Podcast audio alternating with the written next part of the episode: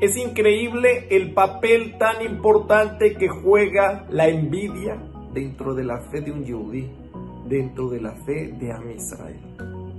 Forma parte de los diez mandamientos. Uno de los diez mandamientos es Boreolam diciéndonos, no codices la esposa de tu prójimo, sus animales, sus esclavos, todo lo que tiene tu prójimo, no lo puedes codiciar.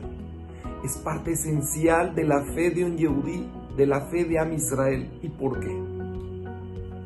El primer mandamiento nos dice, Anoji Hashem.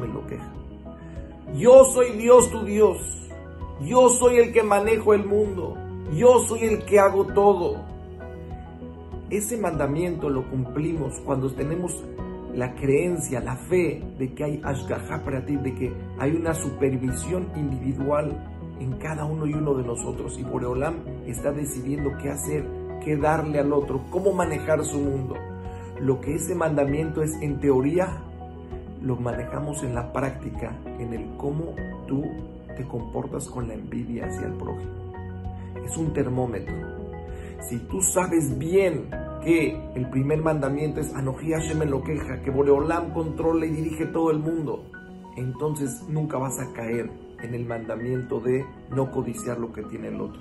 Porque lo que tiene el otro, lo tiene el otro porque Boreolam se lo mandó, porque Él dirige todo el mundo. Entonces, cuando una persona tiene fiebre o no tiene fiebre y quiere saber, se pone un termómetro para medir.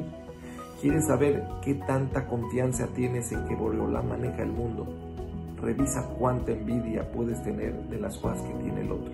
Si todavía tienes envidia de lo que tiene el otro, es un indicador que tienes que trabajar más el primer mandamiento, Anoji Hashem Que Boreolam nos ayude a no dejar solamente las cosas en teoría, ponerlas en práctica, tener ese medidor viendo que no envidiamos lo de los demás, confiamos de que lo que tenemos es justo lo que tenemos que tener. Boreolam es el que dirige el mundo.